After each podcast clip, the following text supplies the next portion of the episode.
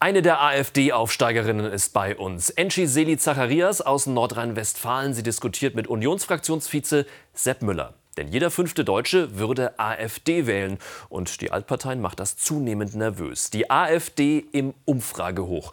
Ignorieren, denunzieren oder koalieren. Jetzt bei Klartext.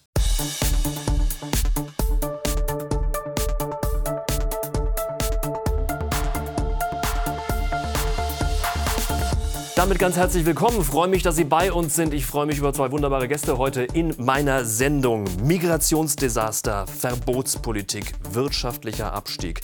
Die Menschen brauchen jetzt eine neue Perspektive, sagt Enchi Seli Zacharias. Sie ist AfD-Fraktionsvize im Landtag von Nordrhein-Westfalen. Herzlich willkommen. Hallo.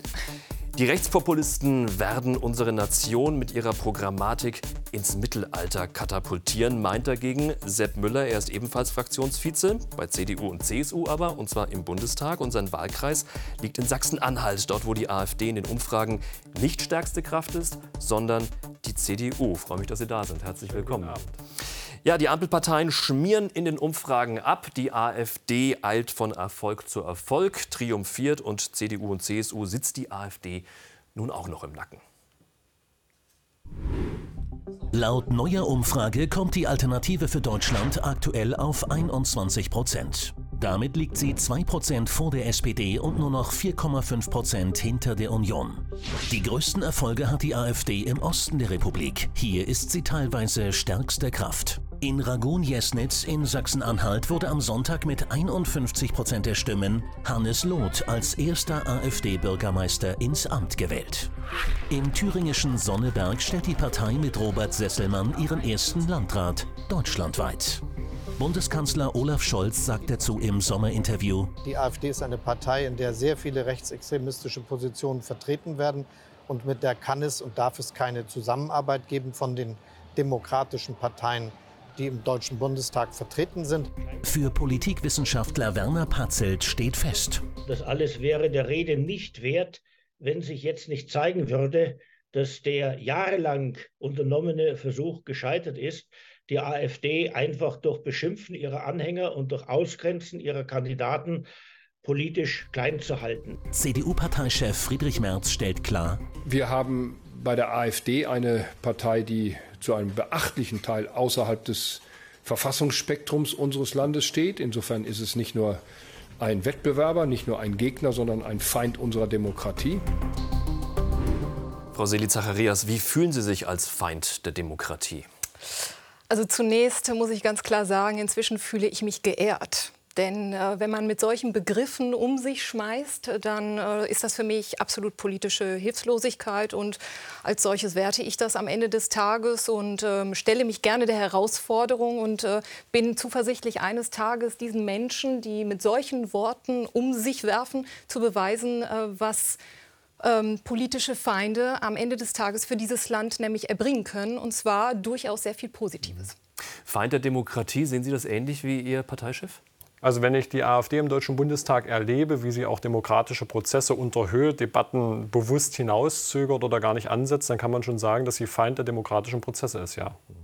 Die AfD im Höhenflug. Im Bund zweitstärkste Kraft hinter der CDU momentan. Wie lange geht dieser Höhenflug noch weiter aus Ihrer Sicht? Ich will es vielleicht auf den Punkt bringen. Ähm, die Situation in diesem Land ist sehr festgefahren mehr als festgefahren. Und ähm, diese Ergebnisse zeigen ganz klar, dass ein Wille in der Bevölkerung vorherrscht, der Wille, dass eine Veränderung eintreten muss. Und ich glaube, dass wir alle jeder Einzelne von uns, egal in welcher Partei wir nun mal auch agieren, uns auch diesen Tatsachen stellen müssen. Deswegen, ich möchte noch einmal wiederholen, diese Worte führen am Ende nicht dazu, dass wir vernünftig miteinander sprechen können, weil wenn man den ähm, politischen Gegner und am Ende klar sitzen wir in einem Parlament und debattieren tatsächlich und ringen um die besten Argumente. Aber am Ende des Tages müssen wir alle verstehen, dass die Situation in diesem Land sehr festgefahren ist und wir müssen uns dieser Realität stellen. Und ich bin Inwiefern festgefahren?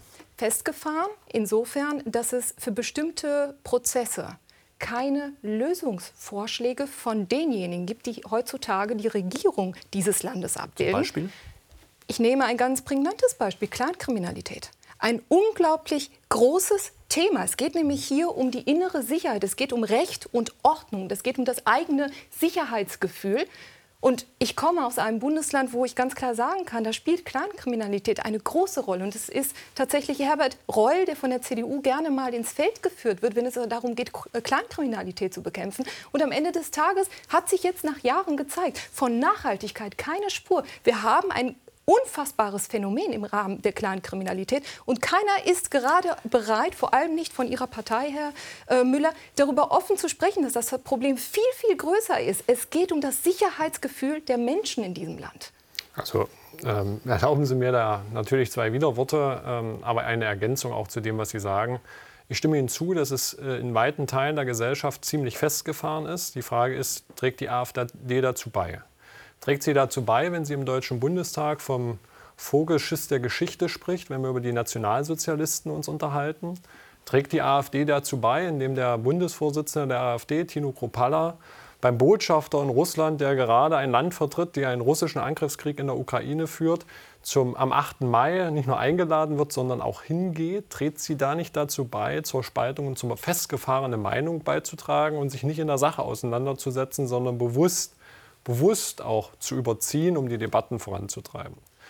Und wenn wir uns das Thema Clankriminalität anschauen, da bin ich Ihnen dankbar, dass Sie Herbert Reul ins Feld führen, der seit 2018 ja dieses Thema nicht nur angeht, sondern gemeinsam, nachdem auch die nordrhein-westfälische... Innenminister von Nordrhein-Westfalen. Das ist der Innenminister von Nordrhein-Westfalen, in dem größten und bevölkerungsreichsten Bundesland, wo die Union regiert, jetzt mit Hendrik Wüst, der dieses Thema seit 2018 erfolgreich angeht die Zahlen zeigen, dass seine Maßnahmen Erfolge haben. Die, Zahl, die Zahlen zeigen in Nordrhein-Westfalen, dass im, im, Gegensatz zur Vorgängerregierung von der SPD deutlich mehr Erfolge erzielt werden können. Es wird angesprochen, wer, wenn nicht Herbert Reul, der wirklich auch nicht nur ein Standing hat bei den Polizistinnen und Polizisten, sondern auch zeigt anhand von Fakten, dass programmatische Arbeit nicht nur mit Worten, sondern auch mit Taten erfolgt. Und das zeigt er. Und am Ende, und lassen Sie mich noch einen Blick hier auf Berlin werfen, war es Kai Wegner und die Union, die das Thema der Silvesterkrawalle thematisiert hat, gegen alle politischen Sprachbarrieren, die aufgelegt wurden.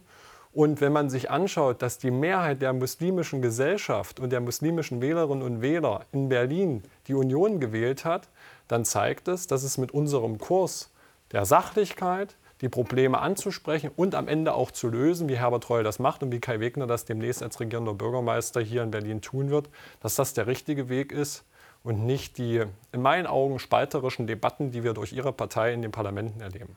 Vielleicht zum letzten Punkt. Es ist ja keine Neuigkeit, dass die CDU inzwischen für sich ja auch einen neuen Kurs entdeckt hat und ganz bewusst bei Muslimen Stimmen abfischen möchte. Das ist ja jetzt sozusagen das Konkurrenzverhalten zur SPD.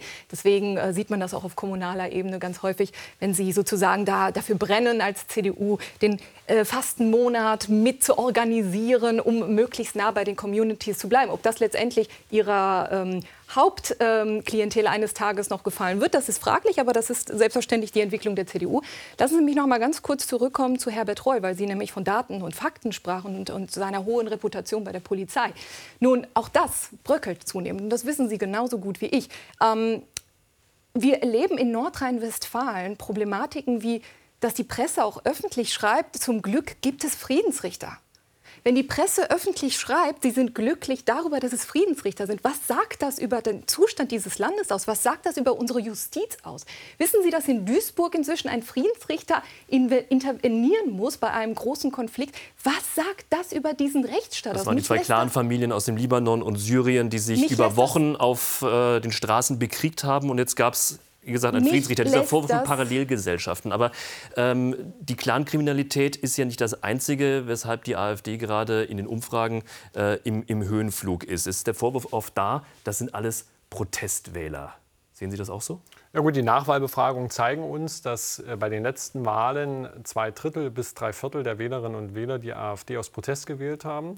Das heißt, bis zu 75 Prozent der Wähler adressieren ihren Unmut über die aktuelle Politik an die Regierenden. Das ist die Ampelregierung, die nicht nur mit dem Heizungsgesetz äh, die Menschen in die Weißglut führen, die jetzt mit der Elterngeldkürzung ähm, Porzellan, Porzellan zerdeppern, was nicht nachvollziehbar ist, die äh, mit der Aufstellung des Bundeshaushaltes die Menschen verrückt machen, die einen Untersuchungsausschuss nicht einsetzen. Und das führt dazu, dass die Menschen signalisieren 75 Prozent der Wähler der AfD, wir sind mit dem Kurs der Regierung nicht einverstanden. Und das ist auch Ansatz und muss Ansatz der parteipolitischen Auseinandersetzung um Sachthemen sein, dass wir diese Wählerinnen und Wähler wieder zurückholen. Aber warum wählen Sie dann die AfD aus Protest und nicht die CDU aus Protest? Weil wir in einer pluralistischen Gesellschaft leben, wo vor allem in der Medienlandschaft das der Fall ist, desto mehr überzeichnet wird und das ist auch der Punkt, den ich setzen will, Thema Vorgeschiss der Geschichte, darauf sind Sie nicht eingegangen, was ich gravierend finde, was auch in meinen Augen eine Zusammenarbeit mit Ihrer Partei verbietet, solange man sich davon nicht distanziert. Ähm, weil man bewusst überzeichnet und Überzeichnung findet medial statt und für eine regierungstragende Partei, wie die Union das ist, die ab morgen wieder regieren könnte und auch müsste, weil sie es will, weil sie Regierungsverantwortung übernehmen möchte, weil sie unser Land nach vorne bringen möchte, verbietet es sich zu überzeichnen, weil wir das Land zusammenführen möchten. Sie haben jetzt die Muslime angesprochen und machen den Vorwurf, dass die Union dort neue Wählerschichten äh, erkennt. Also wir das ist leben, Ihre Agenda, richtig. Wir leben, wir leben in einem Land, wo Gott sei Dank Religionsfreiheit herrscht. Wo Gott sei Dank die Menschen ihre Religion, ihre Liebe ausleben können, so wie sie das möchten. Und da gehört, es, da gehört es natürlich dazu, dass die Muslime, genauso wie die Juden, als auch die Christen, als auch die Buddhisten ihre Feste feiern. Und ich kann da gar kein nichts Schlimmes erkennen, wenn Vertreter von demokratisch gewählten Parteien sich mit denen, die in unserem Land leben, auseinandersetzen und zusammensetzen. Und anstatt sie an einen Rand zu drängen, ist der Weg, glaube ich, miteinander zu sprechen und zu kommunizieren der richtige. Nicht ausgrenzen, sondern abgrenzen von klar falschen Verhalten. Das gilt aber nicht nur bei Muslimen, das gilt genauso bei Deutschen. Ähm, aber per se zu sagen, hey, weil ihr dazu den Festen geht, das wäre falsch. Das ist nicht unsere Agenda. Wir wollen für alle Menschen da sein. Wissen Sie, das habe ich auch mit keinem Wort so gesagt. Äh, deswegen bitte ich da auch, mir nichts Falsches in den Mund zu legen. Ich möchte vielleicht noch mal auf den Punkt bringen. Ähm, in unserer politischen Landschaft äh, haben sich die etablierten Parteien nun mal und Sie als CDU auch auf die Fahnen geschrieben, dass sie bestimmte Wählerschichten, neue Wählerschichten ähm, erschließen müssen. Das ist eine politische Agenda und das ist auch soweit in Ordnung, weil sie nun mal auch gewisse andere konservative Wählerschichten schon längst an uns, an die AfD verloren haben. Das ist Fakt. Was ich Ihnen als nicht Vorwurf mache, sondern auch wirklich hart kritisiere, ist, dass es Ihnen bewusst dazu geht, mit großen Wörtern, die bewusst die Debatte verzerren sollen, ähm, die Menschen und in ihren sozialen Medien zu beeinflussen, aber gar keine Sachdebatte zu führen. Wo steht die AfD beim Heizungsgesetz? Wie, was sagt die AfD zu erneuerbaren Energien? Also höre ich raus, dass es doch wieder nur Protestwähler sind. Nein, das hatte ich ja nicht gesagt. Also Sie sagen, die, die AfD hat keine Antworten auf die Themen, die Sie jetzt gerade angesprochen haben. 75 Prozent, drei Viertel der Wählerinnen und Wähler, bis zu drei Viertel der Wählerinnen und Wähler der AfD geben danach an, diese aus Protest gewählt zu haben. Das adressiert vor allem die Ampelregierung, aber das gilt auch auf uns, das sage ich ganz selbstkritisch. Uns muss es besser gelingen, unsere Themen nach vorne zu bringen. Und darum ist es unsere Aufgabe, diese Wählerinnen und Wähler wieder zurückzuholen. Aber schauen wir jetzt trotzdem mal ähm, auf die jüngsten Wahlerfolge der AfD. Da gab es äh, den Landrat im Landkreis Sonneberg, die Landratswahlen äh, in Thüringen. Dann gab es jetzt einen Bürgermeister, Ragun-Jesnitz, ein Ort mit 8.000, 9.000 Einwohnern in Sachsen-Anhalt. Da ging in den vergangenen Wochen ein politischer und medialer Aufschrei durchs Land. Warum diese Panik aus Ihrer Sicht? Ähm, ich glaube, das ist auch in der Debatte ganz wichtig zu verstehen. Ähm, die AfD hatte tatsächlich zu keinem weiteren Zeitpunkt diese Wahlerfolge. Das ist, glaube ich, uns allen soweit klar. Und jetzt kommt ein neuer Aspekt hinzu. Ähm, ich bin selber Kommunalpolitikerin, aktive Kommunalpolitikerin, zusätzlich zu, meinem, ähm, äh, zu meiner Tätigkeit mhm. als äh, Landtagsabgeordnete. Und ich äh, beabsichtige auch nicht, diese Tätigkeit aufzugeben, weil ich ganz klar sage, als äh, Kommunalpolitiker bist du direkt an der Wiege der Demo Demokratie. Und ich glaube, dieses Grundverständnis bringen meines Erachtens nach alle Politiker so weit mit. Also das ist ein wichtiges Grundverständnis. Aber warum dieser Aufschrei? Ja, dieser Aufschrei rührt nämlich daher, wenn die Erfolge auf kommunaler Ebene stattfinden, dann ist da eine Vernetzung zwischen der gewählten Person und den Bürgern vor Ort eine ganz andere, eine viel stärkere Bindung. Es ist eine viel stärkere Bindung, als wenn man jetzt einen Direktwahlkreis holt, der dann jemanden nach Berlin schickt. Das ist noch mal was anderes. Das ist nämlich die Person, die für einen direkt vor Ort ist, die darüber spricht, wie wir Kita-Plätze, wie wir mit der Feuerwehr umgehen wollen und und und und und. Das sind Dinge, die einen viel, also alltäglich berühren. Und ich bin da tatsächlich auch sehr zuversichtlich. Deswegen freut es mich im Umkehrschluss, gleichwohl, dass ich mich auch über den Bundestrend freue, freut es mich aber umso mehr, dass wir diese ersten Erfolge auf kommunaler Ebene ähm, erreicht haben in dieser Dimension, weil ich glaube, dass wir da auch den Menschen nachhaltig zeigen können, hey, unsere Politik, die bewirkt bei euch vor Ort etwas. Und ich bin, und das ist auch meine größte Hoffnung, wir können damit auch eine neue Schlüsselposition erreichen. Und zwar, dass wir den Menschen auch sagen, die kommunale Politik, die hat durchaus eine gewisse Hoheit. Und wenn wir hier sagen, nein, und mit dem Finger nach oben zeigen und sagen, nein, mit uns macht ihr das nicht, dann kann das vielleicht auch eine gewisse Sogwirkung entfalten. Und das ist wirklich auch meine Hoffnung und darauf setze ich in Bezug auf meine zwei Kollegen im Osten. Was denken Sie, Herr Müller, warum, warum hat das so eine, eine, also eine Panik, so einen Aufschrei verursacht? Das waren ja, wann, wann hat zuletzt eine Bürgermeisterwahl in einem Ort dieser Größe bundesweites Interesse gefunden? Es geht um die Kommune. Die Frage ist, ging es wirklich um die Kommune? Und ähm, auch die vierte Gewalt, die Medien in unserem Land müssen sich die Frage stellen, sich die Frage stellen, ist es richtig in einen kommunalen Wettbewerb auch bundespolitische Themen, wie geht man mit der AfD um, mit reinzubringen. Ähm, in, sowohl in Sonneberg als auch in Ragun-Jesnitz. Äh, das eine ist ja in unmittelbarer Nähe von meiner Heimat. Ähm, Nachbarwahlkreis? Das ist der Nachbarwahlkreis mhm. Ragun-Jesnitz ging es bei einigen Wählerinnen und Wählern nicht um die Kommune. Ich bin seit 2007 im Landkreis Wittenberg äh, Kreistagsmitglied, seit 2009 im Stadtrat, werde das auch weiterhin machen, bin viele Jahre lang äh, vor Ort, weiß auch, äh, dass es da um Kindergartenplätze geht, um Feuerwehr.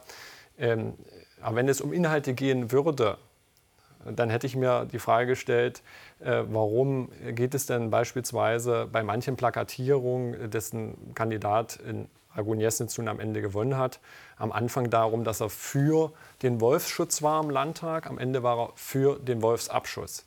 Er hat sich klar gegen die Corona-Maßnahmen im Landtag ausgesprochen. Der Kandidat, der jetzt im Bürgermeister geworden ist, ist im Landtag von Sachsen-Anhalt. Und hat nebenbei ein Testzentrum geführt, wo er 80, über 80.000 da sind Sie in Ihrer Partei bestens geübt, sage ich nur. Ne? Euro verdient hat. Ähm, und diese Themen hat er auch mit durch Protest, was ja ihre Art und Weise auch in der Argumentation ist, durch Protest gegen die dort oben, 75 Prozent der Wähler sind Protestwähler, vorgetragen, indem er Demonstrationen gemacht hat. Und da muss es die Aufgabe von allen Parteien sein, äh, dass wir wieder zurückfinden, dass es um kommunale Themen geht. Dass es darum geht, wie schaffe ich es, den Kita-Platz bezahlbar zu halten? Wie gelingt es uns, dass Aber das ist ja vielleicht ein ganz interessanter Punkt, ähm, kommunale Themen. Ähm, Sonneberg, Ragun, Jesnitz, das sind kleine Orte. Man, man kennt sich. Äh, da haben die, Menschen, haben die Menschen dort die AfD als Partei gewählt oder haben sie den Menschen gewählt, weil man sich seit 30, 40 Jahren kennt, gemeinsam in der Schule war und vielleicht gemeinsam auch im Fußballverein und der Kneipe gesessen hat? Nun, als Landwirt hat man natürlich auch gewisse Bezugspunkte Punkte zu vielen ähm, äh, in der Kommune. Das ist äh, selbstverständlich und das trifft auf, diese, auf dieses eine Beispiel natürlich auch zu. Aber kommen wir noch mal kurz bitte zurück zu den Themen. Es waren doch am Ende des Tages mitunter diese Themen. Sie haben es ja gerade wiederholt und ich habe damit eingeleitet. Feuerwehr, Kita-Plätze und so weiter. Das waren mitunter die Themen, die eine Rolle gespielt haben. Begleitet natürlich auch von den ohnehin vorhandenen Debatten rund um im Umgang mit der AfD. Und ähm, wenn ich das noch einmal kurz äh, aufgreifen darf, weil jetzt natürlich auch der Begriff Protestwähler sehr oft gefallen ist. Ähm, ein Protestwähler beispielsweise wählt auf kommunaler Ebene grundsätzlich anders. Diese Erfahrung haben wir in der Politik auch gemacht. Was hier an der Stelle bezeichnend ist, und das möchte ich an der Stelle bitte noch ergänzen. Wir erleben, ich sagte ja auch, dieses, die Verhältnisse in diesem Land sind auch inzwischen sehr festgefahren. Auch deshalb, weil man mit einer Partei, die inzwischen so erfolgreich ist, auf eine Art und Weise umgeht, die einer Demokratie völlig unwürdig ist. Wenn zu Zeiten, wo dann die AfD plötzlich äh, über 20 Prozent oder sogar in Thüringen über 30 Prozent hinlegt, dann wirklich die Debatte erneut eröffnen will, diese Partei zu verbieten. Was sagt das, und ich wiederhole mich noch einmal, über unsere Demokratie und über unseren Rechtsstaat aus? Über das, auf das Thema Verbots, äh, Verbot der Partei oder die Versuche wollten wir auf jeden Fall gleich noch kommen. Kurz auf Ragun Jesnitz äh, ja. ergänzend kommen. Ähm, Sie hatten das ja einleitend gesagt, äh, diese mediale Berichterstattung, die stattgefunden hat, da habe ich nichts über Feuerwehr gesehen. Da habe ich nichts ich über Kita-Beiträge gesehen. Sie waren ja da vor Ort, ich nichts über die Gewerbeansiedlung naja, Feuerwehr da und Wirtschaftsförderung, das war schon durchaus auch Thema, dass das ja. der äh, Hannes Loth wir hatten das in den Nachrichten, ähm, ja. durchaus äh, als Themen hat. Deswegen stelle ich auch die Frage, Sie sind ist bestimmt jetzt eine schon Parteiwahl oder eine, die Plakate haben Sie gesehen. Eine, eine, wenn, wenn wir, Personenwahl? Wenn wir uns die andere mediale Berichterstattung, äh, bei allem Respekt Ihrem Sender gegenüber und der Reichweite, die Sie in dem Ort vor Ort haben, und, sondern uns die sonstige mediale Berichterstattung gesehen haben, da ging es nur darum, wird das jetzt der erste AfD-Bürgermeister nach dem AfD-Landrat? Das war die große Überschrift. Und ich persönlich bin der festen Überzeugung, dass wir uns um Themen kümmern müssen. Und das gilt nicht nur in der Kommunalpolitik, das gilt in den Ländern.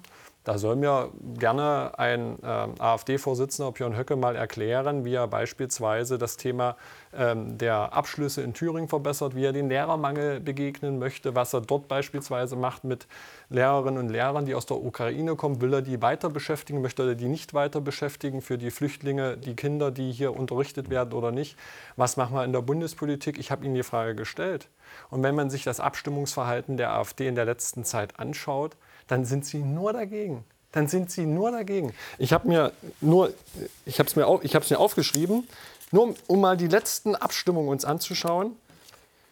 Die AfD hat gegen das 5,5 Milliarden Paket für den sozialen Wohnungsbau gestimmt. Wie ja, war die, Abstimm wie war die, besser, wie war die Abstimmung bei dem besseren Schutz für Paketboten durch Nachunternehmerhaftung? Abgelehnt.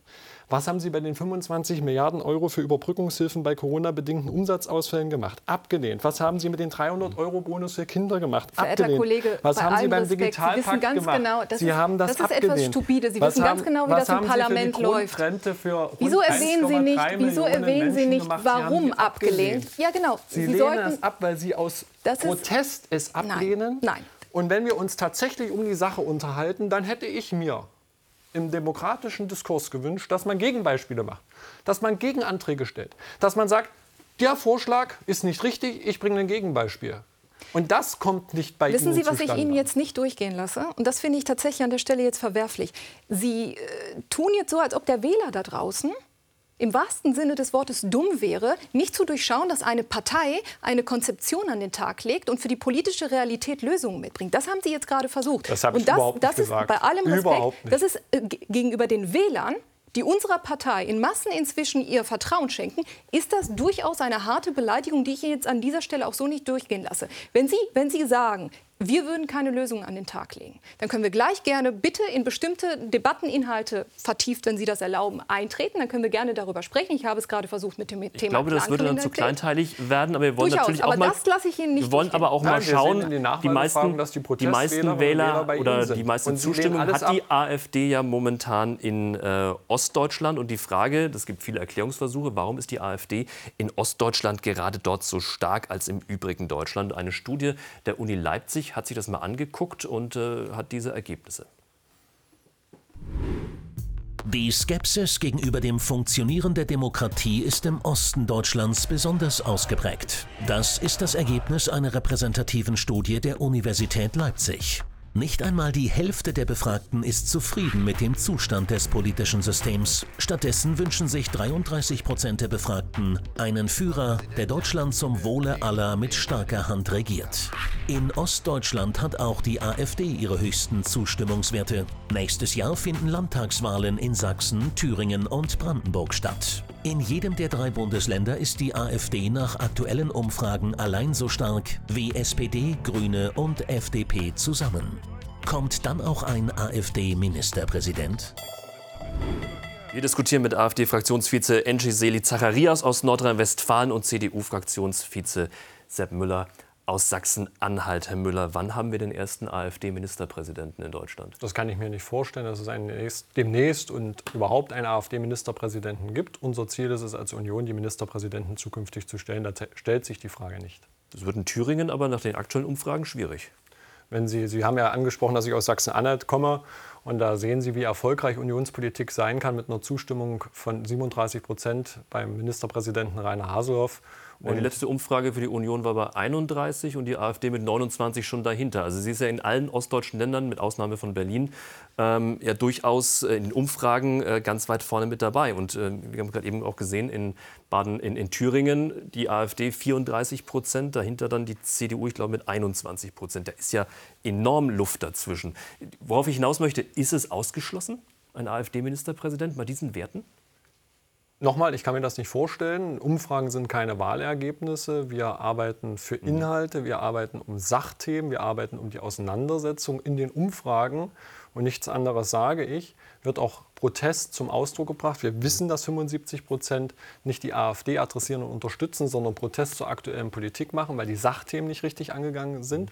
Und um diese Sachthemen müssen wir uns kümmern. Aber wenn ähm, die AfD stärkste Kraft wird, und in den Umfragen sieht es momentan gerade so aus, dann hat sie doch, das ist dieses ungeschriebene Gesetz, einen Auftrag, eine Regierung zu bilden. Wir Wie soll das gehen? Würden Sie das akzeptieren? Wir haben den Anspruch als Union, dass wir die stärkste Kraft werden und dann werden wir auch Gespräche führen mit den anderen Koalitionspartnern. Ich erinnere an die Umfragen in Sachsen-Anhalt. Mit der AfD? Dann erinnere ich an die Umfragen in Sachsen-Anhalt, die die AfD vor uns sahen, vor der Landtagswahl. Und am Ende haben wir mit 37 Prozent gewonnen. Deswegen bin ich nicht bange, weil wir werden auf Sachthemen setzen und dann suchen wir uns die Koalitionspartner aus. Und um auf Ihre Frage zu antworten, nein, da gehört nicht die AfD dazu. Wie will denn die AfD jemals Regierungsverantwortung übernehmen, wenn alle anderen Parteien dagegen sind? Wie soll das gehen? Nun, wissen Sie, wir stehen für Authentizität. Und ich glaube, das ist inzwischen ein ganz wichtiges Schlagwort in unserer Lebensrealität geworden. Wenn ich nach Nordrhein-Westfalen blicke und wenn ich das noch mal ergänzend sagen darf, ähm, Sie brauchen sich nicht zu wundern, wenn tatsächlich vielleicht das, was Sie gerade so strikt abgelehnt haben, äh, vielleicht nicht mehr so klar durchsetzbar ist, weil Sie irgendwann in die Bedrulle kommen werden. Und das ist das, was wir gerade sehen. Die AfD holt auf und ich äh, verrate kein Geheimnis, wenn ich sage, dass es selbst in den eigenen Reihen viele überraschte Gesichter gibt und äh, die das die tatsächlich nicht fassen können, was das inzwischen für Wahlergebnisse Wahlergebnisse sind. Aber warum? Was sind für Wahlergebnisse? Sie haben jetzt zwei Kommunalwahlen gewonnen. Ja. Wir reden ja, von Kommunalwahlen. Und, und, jetzt schauen wir mal, was nächstes Jahr bei drei Landtagswahlen passieren und bei der Bundestagswahl. Und da werden wir uns der Sachen auseinandersetzen und nicht nur Protest machen. Natürlich, das ist aber durchaus ein wichtiger Anfang und äh, es würde nicht so einen großen Aufschrei. Sprechen Sie vom Gang der, durch die Institutionen, die Björn Höcke gesagt hat? Nein, das habe ich, hab ich mit keinem Wort gesagt. Das ist aber ein wichtiges Fundament, was gelegt wird. Inwiefern ich es als Fundament bezeichne, habe ich gerade auch in Sachen Wiege der Demokratie, Kommune, auch gerade ganz klar beschrieben. Kommen wir zurück zu meinem Einlass. Was wir verstehen müssen, ist doch die Tatsache, dass die Menschen jetzt gerade bereit sind, jemand anderem zu vertrauen weil sie von der CDU durchaus ihre Versprechen nicht gehalten haben. Und wenn ich nach Nordrhein-Westfalen blicke, dann sehe ich einen Hendrik Wüst, der durchaus in der ähm, Gesellschaft inzwischen als Grüner wahrgenommen wird, der eigentlich, ähm, wenn, wenn Sie ihn reden hören, ähm, erkennen Sie gar keinen CDU-Kern mehr. Im Gegenteil, ich meine, gut, ich frage mich zunehmend, wofür die CDU noch steht. Aber das ist doch ihre Realität. Und hat das was mit Authentizität zu tun? Nein. Und ich glaube, dass die Menschen im Osten durchaus auch davor Angst haben. Schenken Sie der CDU ihre Stimme, was bekommen sie am Ende dafür? Und deswegen sagte ich, wir stehen für Authentizität und ich glaube, damit werden wir sehr erfolgreich punkten können. Ähm, wenn Sie anstreben, irgendwann Regierungsverantwortung zu übernehmen, sei es im Land oder im Bund, wie das gehen soll, rein rechnerisch, sei es mal dahingestellt. Haben Sie die Leute dazu? Mit wem machen Sie das? Sind Sie regierungsfähig? Also zunächst einmal ja, selbstverständlich. Woran machen Sie das fest? Das mache ich darin fest, weil ich die Struktur meiner Partei kenne und ich inzwischen auch erlebe, ich bin jemand, der aktiv auch in meiner eigenen Kommune, also in, in meinem eigenen Kreisverband auch selber noch Mitgliedsaufnahmegespräche führt. Und ich weiß, welche Menschen tagtäglich zu uns kommen. Ich habe da mhm. einen sehr guten Überblick. Und ähm, deswegen kann ich Ihnen auch sagen, diese Verbotsszenarien ähm, von wegen, Mensch, bald kommen alle Beamten weg, die irgendwie im Ansatz mit der AfD was zu tun haben, die sind inzwischen, ja, sind keine ernstzunehmenden Einschüchterungsversuche mehr, weil ich ja auch tagtäglich sehe, wie viele Beamte inzwischen auch den Weg zu uns suchen und sich nicht mehr länger einschüchtern lassen. Das heißt, diese soziale Ächtung, die eine Zeit lang wirklich gut funktioniert hat, das gebe ich offen und ehrlich zu, ähm, das hat viele Menschen abgeschreckt und letztendlich dazu bewogen, nicht Mitglied der AfD zu werden. Das ist inzwischen weg und das sehe ich tagtäglich bei meinen Aufnahmegesprächen. Aber und mit welchem Koalitionspartner kommen, würden Sie das machen viele, wollen? Da kommen sehr viele gute, aussuchen könnten. da kommen sehr viele gute neue Leute dazu, mit denen ich durchaus glaube, dass man da äh, vor Ort etwas bewirken kann. Also ganz klar. Deswegen möchte ich diese Frage erstmal mit einem Ja schließen. Ähm, in Sachen, wissen Sie, das politische Geschäft ist sehr schnelllebig. Wenn die CDU sich heute so positioniert und plötzlich äh, wird es eng bei ihnen und man wird sich dann schon intern besprechen müssen. Ich glaube, in den ähm, ähm, Ostverbänden wird dann auch, ich sage jetzt mal, die eigene CDU auch un ruhig werden, früher Sicherlich. oder später. Glauben Sie mir, das geht ganz schnell, wenn dann plötzlich die Debatte kommt, auch keine Dienstwagen mehr, keine Ministerposten ah, um, da, um das geht glauben es Sie Ihnen. mir, glauben da, Sie mir, um das glauben geht Sie mir, das, ah, das ist sehr interessant. Das, das ist ja interessant, CDU, dass es der AfD das, um Dienstwagen Nein, nein, nein, nein, ich habe gesagt, die, sehr interessant. Hören Sie, bei allem Respekt, ich sagte gerade, wenn die CDU an den Punkt kommt, dass es plötzlich keine Dienstwagen mehr gibt für die CDU. Plötzlich, die AfD hat keine Dienstwagen, die AfD hat keine Ministerposten. Das gibt es bei der AfD alles nicht. Sie haben etwas zu verlieren. Wir haben nur etwas zu gewinnen. Das ist ein gewaltiger Unterschied. Merken Sie sich diesen Satz bitte. Und ich glaube, am Ende des Tages, und das ist auch das, was wir uns alle vor Augen führen müssen, und das ist das, worauf wir auch alle achten sollten, Politik macht Menschen korrumpierbar. Ich glaube, das können wir alle festhalten. Und weil sie Menschen korrumpierbar ist, müssen wir erstmal A dagegen vorgehen und B müssten wir doch beide Seiten, beide Parteien. Und von meiner Seite, ich bin komplett offen für diesen Kompromiss, sollten wir doch zum Wohle dieses Landes gerne über einzelne Themen sprechen. Und dort, wo wir vielleicht eine konservative Mehrheit hätten, sollten wir sie doch eingehen. Aber von, ihren, von Ihrer Seite gibt es ein klares Nein. Und das finde ich schade, weil am Ende des Tages geht es doch nicht darum, wie die CDU ähm, nach außen wahrgenommen wird, damit sie der SPD, den Grünen, vor allem ihren Lieblingskoalitionspartner immer wieder in sämtlichen Landtagen gefallen, sondern es geht doch darum, was können wir für dieses Land tun. Und dafür, Herr Müller, stehen Sie nicht zur Verfügung. Das haben Sie gerade ganz klar gesagt. Es ist interessant, dass Sie die Grünen ins äh, Gespräch führen. Die letzte Landtagswahl, die wir gewonnen haben, ist der Stadtstaat in Berlin. Da regieren wir mit der SPD. In Sachsen-Anhalt regieren wir mit der Im größten SPD. Bundesland regieren Sie in, mit, mit der, der, SPD mit den und Grünen, der FDP. bei allem Respekt. Und ähm, interessant, Und ist, dort auch interessant ist es von auch, den Grünen. Ich sehe es interessant ist es tagtäglich. auch, dass Sie das Thema Dienstwagen und Posten, ich will das nochmal festhalten, einführen. Uns geht es um die Werte und uns geht es um die Sachthemen. Und wenn wir über Werte reden, so kann ich Ihnen sagen, das gilt für die Ost-CDU, weil ich bin Mitglied der Ost-CDU, ich bin stellvertretender Fraktionsvorsitzender für Ostdeutschland. Wir werden unsere Werte nicht über den Haufen werfen. Wenn Ihr Ehrenvorsitzender über den Nationalsozialismus sagt, können das gerne auch es ist der Vogelschiss der Geschichte und Schauen Sie Sie. sich nicht Das mal, haben wir ja nun auch wirklich schon öfter jetzt ein gehört in der einziges Sendung. Mal davon distanzieren. Also Wenn Ehrenvorsitzender Kropalla- hat Ihre wenn CDU, Herr Kropalla Ihre CDU aus Sachsen- jahrelang geleitet, hat Ihnen Wenn Herr vielleicht auch im aus Rahmen Sachsen- der Jungen Union zugehört, eine wäre- Zukunft es- geboten. Bei allem Respekt, da wäre ich, ich auch habe, ich habe Ihnen zugehört, dann wäre es auch gut, Ja. wenn Sie mich kurz ausreden lassen. Wenn, ihr, Vollkommen richtig. wenn Herr Kropalla aus Sachsen beim russischen Botschafter eingeladen wird und zu dem hingeht, der gerade ein Land vertritt, was auf dem europäischen Kontinent, und ich bin 89er Baujahr, ich bin froh, in einem freien Land aufgewachsen zu sein, Selbstverständlich. wo Freiheit gilt, wo man jeden lieben kann, den man möchte, wo man seine Meinung sagen kann, wo man auch unterschiedliche Meinungen aushalten kann. Klar. Wenn er dort mit einem Geschenk hingeht und nicht mal davor oder danach sich davon distanziert, kann ich Ihnen sagen, das sind keine Werte, die uns einen, das sind Werte, die uns trennen.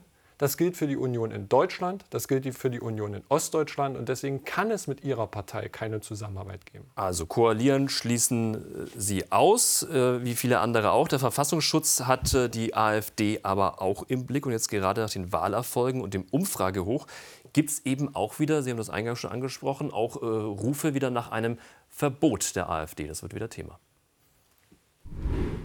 Immer wieder wird auch über ein komplettes Verbot der AfD spekuliert. Für Marco van der Witz, den ehemaligen Ostbeauftragten der Bundesregierung, längst überfällig. Mit einem Verbot der AfD bekämen wir so etwas wie eine Atempause für die Demokratie. Dieses große, einende, wärmende Lagerfeuer der AfD, an dem sich jetzt alle versammelt haben, das würden wir auf diese Weise erst einmal austreten. Auch die Bundestagsabgeordnete der CSU, Dorothee Bär, wünscht sich ein Verbot. Die AfD ist eine zutiefst undemokratische Partei. Wenn man die Partei verbieten könnte, wenn das so einfach wäre, würde ich das natürlich machen. Das Deutsche Institut für Menschenrechte, kurz DIMR, sieht die Voraussetzungen für ein AfD-Verbot erfüllt. So gehe die Partei, Zitat, zur Durchsetzung ihrer rassistischen und rechtsextremen Ziele aktiv und planvoll vor. Im thüringischen Sonneberg hat der AfD-Mann Robert Sesselmann die Landratswahl gewonnen. Jetzt muss er sich einem Demokratie-Tauglichkeitstest unterziehen. Besteht er diesen Test nicht, wird die Wahl für ungültig erklärt. Sesselmann wäre sein Landratsamt trotz Wahl los. AfD-Fraktionsvize Enchi Seli Zacharias und CDU-Fraktionsvize Sepp Müller heute unsere Gäste bei Klartext. Herr Müller, wir haben gerade eben von diesem Gesinnungstest äh, gesprochen für den neu gewählten Landrat in äh, Sonneberg. Was wären denn die Reaktionen, wenn der negativ ausfällt? Wie würde das ankommen beim Volk? Ich bin kein Jurist. Äh, wir leben ja in, einem, in einer Gewaltenteilung und äh, die eine Gewalt wird das jetzt überprüfen. Ähm, mein Verständnis ist, es gibt im Vorfeld eine Prüfung für die Zulassung eines Kandidaten. Diese Prüfung ist erfolgt und dieser Kandidat ist mehrheitlich gewählt worden. Und das ist am Ende zu akzeptieren. Jetzt hat Marco Wanderwitz, äh, hat es gesagt, Dorothee Beer, einige Parteikollegen sprechen sich ja ganz klar für ein Verbot aus. Sie auch? Nein. Äh, ich schätze Warum? beide Kollegen sehr. Äh, habe da nicht nur, äh, nicht nur starkes Bauchschmerzen, sondern äh, sage, wir müssen uns um die Themen kümmern. Wir müssen uns in der Sache streiten. Wir müssen der AfD die Möglichkeit geben, sich zu bekennen sich zu bekennen, wie wir zukünftig die Gesundheitsversorgung in Nordrhein-Westfalen und Sachsen-Anhalt und in den anderen Teilen der Republik aufrechterhalten, ohne Zuwanderung, Fachkräfteeinwanderung. Ähm, ob wir ein Verbot, ähm, ob das dieses demokratische Problem löst, dass ein Teil der AfD-Wähler auch die Programmatik unterstützt mhm. und somit auch die Spitzenköpfe, glaube ich nicht, heißt für mich im Umkehrschluss ein Verbot bringt nichts. Wir sollten uns um Themen kümmern, wir sollten uns in der Sache auseinandersetzen, wir sollten der AfD äh, die Möglichkeit geben, und das habe ich bis jetzt aber noch nicht gehört, Inhalte, äh, sich auch inhaltlich zu präsentieren. Und da kommt halt nichts. Und das ist die Aufgabe von uns im demokratischen Konsens, gemeinsam zu diskutieren um den besten Weg. Da hilft ein Verbot nicht. Mhm. Wie sehen Sie das? Ist das realistisch, dass die AfD ein Verbotsverfahren in den Hals bekommt? zunächst einmal, Herr Müller, danke. Sie sagten, Sie wollen der AfD die Gelegenheit geben, sich zu bekennen. Ich fand es gerade sehr schön mit anzuhören, dass Sie sich ähm, so weit bekennen konnten und gesagt haben, ein Parteienverbot ist schwachsinnig und führt zu nichts. Das, dafür danke ich Ihnen schon mal. Das hört man selten von CDU-Politikern. Also an der Stelle schon mal ein herzliches Dankeschön. Genauso sehe ich es auch. Und es ist fatal. Es ist fatal, dass ein Kollege wie Herr Wanderwitz von Atempause für die Demokratie spricht. Und eigentlich sollte doch jedem Demokraten genau so was mehr als wehtun. Wenn ich diese Debatten daheim führe mit meinen Eltern, die selber den Kommunismus miterlebt haben und überhaupt darüber öffentlich zu debattieren, zu diesem jetzigen Zeitpunkt, ob man eine Partei ernsthaft verbieten sollte oder nicht, ob man einen frisch gewählten Landrat einer Gesinnungsprüfung unterzieht. Wissen Sie, das erinnert mich an ganz, ganz, ganz dunkle Zeiten und ich finde, das, das macht mich unfassbar, also ich bin sprachlos, dass wir solche Debatten öffentlich führen. Und ich finde es schade, dass Menschen, vor allem Menschen, die sagen, sie, sie, sie, sie bekennen sich zu Werten, ähm, und wollen unsere Demokratie schützen. Das sind jene, die sich selber als die Toleranten bezeichnen, sich im Deutschen Bundestag dorthin stellen und von einer Atempause für die Demokratie sprechen. Das finde ich zutiefst verwerflich und ich wünschte mir, dass da von oben, von oben seitens der CDU kommen würde, mit diesem Ton treten wir nicht ans Rednerpult. Das wäre zumindest einer meiner ersten Wünsche.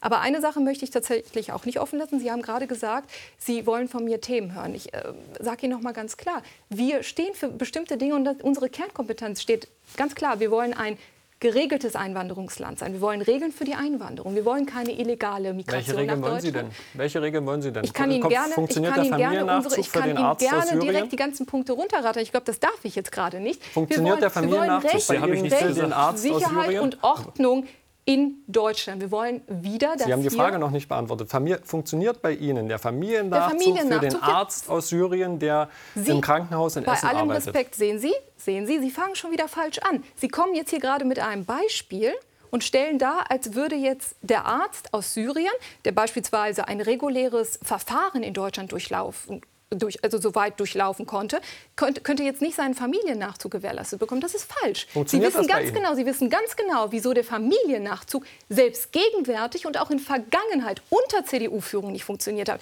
weil die kommunalen Ausländer. Also ich glaube, das Migrationsthema ist das, das Thema für eine, ein, für eine Extrasendung. Das werden wir, glaube ich, in dieser Sendung heute nicht mehr unterkriegen. Okay. Tut mir leid, äh, vielleicht gerne ein anderen Mal. Klartext war das nämlich. Dankeschön, dass Sie da waren. Enchi Seli Zacharias und Sepp Müller und ich freue mich mit Ihnen auf nächste Woche um 22.10 Uhr Klartext hier bei Servus TV. Bis dahin, schönen Abend für Sie.